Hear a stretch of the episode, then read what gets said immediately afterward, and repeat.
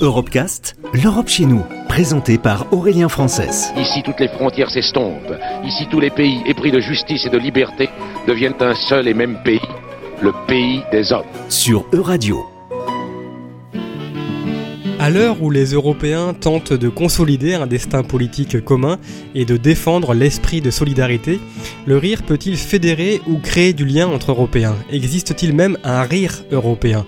Il semblerait en tout cas que le rire soit une opportunité pour se comprendre, mais aussi pour se différencier, selon Paul Gifford, l'ancien directeur de l'Institut des identités culturelles européennes à l'Université écossaise Saint-Andrews. On rit dans la complicité que forme une mémoire commune et, riant, on développe la connaissance qu'on a de l'autre, la tolérance envers lui ou le sentiment de solidarité qui vous unit à l'autre.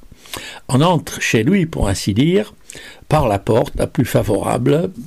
Par là, on pénètre agréablement dans son intimité. J'apprécie, entre parenthèses, votre mot de fédération, car il admet, me semble-t-il, la diversité des personnes morales et la différence des personnalités nationales rassemblées.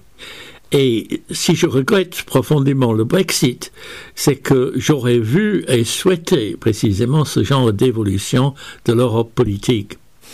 Et plus ces autres sont situés loin de notre zone culturelle de référence, plus cet effet de non-complicité ou d'irrecevabilité va s'accentuant.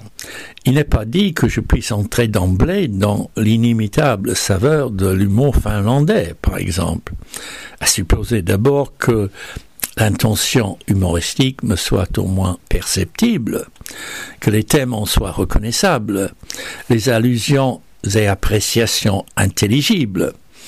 On demandera ensuite, n'est-ce pas, si je trouve cet humour drôle.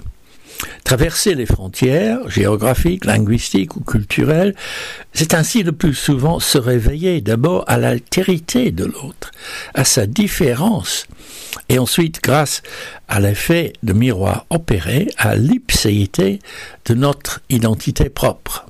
Oui, on peut rire absolument de tout, mais pas avec tout, mais pas avec tout le monde. Ah voilà, c'est la seule restriction. Et oui, euh, des proches évoquent la nécessité d'une complicité plus ou moins détendue entre rieurs, euh, et cela comme condition du rire.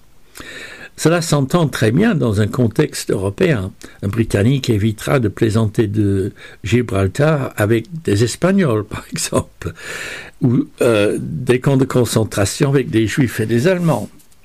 Pourquoi le décalage culturel dans le jugement de comique et dans la propension à rire?